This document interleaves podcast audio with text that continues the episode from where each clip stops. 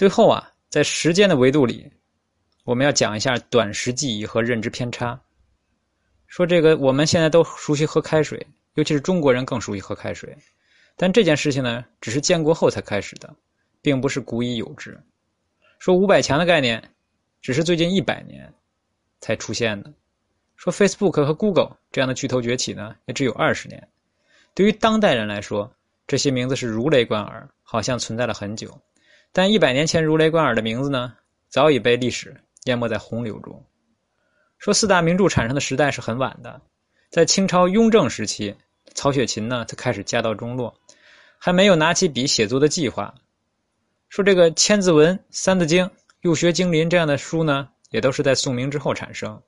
说现代国家概念也是一战后逐渐扩展到全球，来源于帝国主义瓜分世界，确定各自的利益边界。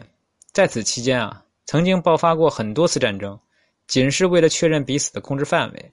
说民族主义国家是什么时候产生的呢？是二战之后开始的，主要是由美苏主导，帮助殖民地和落后国家摆脱前宗主国，主要是英法等国，向新的胜利者开放市场，帮助他们独立。并推动了民族主义思潮的盛行。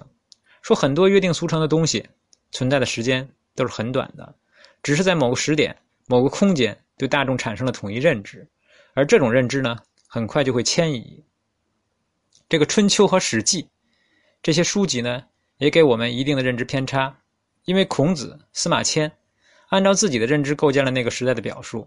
说再过几百年，也许这明朝这些事儿，《三国演义》都会成为那个时代的经典。替换了《明史》和《三国志》，历史呢开始被以讹传讹了，最后形成民族认同。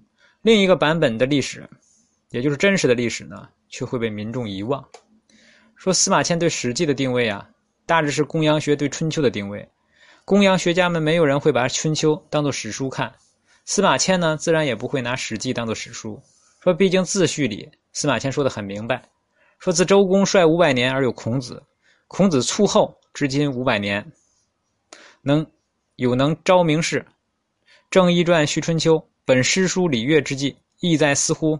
小子何敢让焉？他这个意思呢，就是把自己与周公、孔子并列，说几千年来啊，没有几个人口气这么大。司马迁史官的使命感是来源于经，而非史。就像唐朝以前，曹操还作为一个正面人物被表述。形象变差呢，始自宋朝。说在一个没有自信的王朝里，只能用阿 Q 精神阉割自己的文化，有选择的进行表述，就类似基督徒、犹太教、穆斯林对自己宗教历史的表述，东正教、天主教、新教对耶稣的不同表述一样，逊尼派、什叶派对先知解读的表述，这些呢，都被后人按照自己的观点进行一定程度的篡改了。完。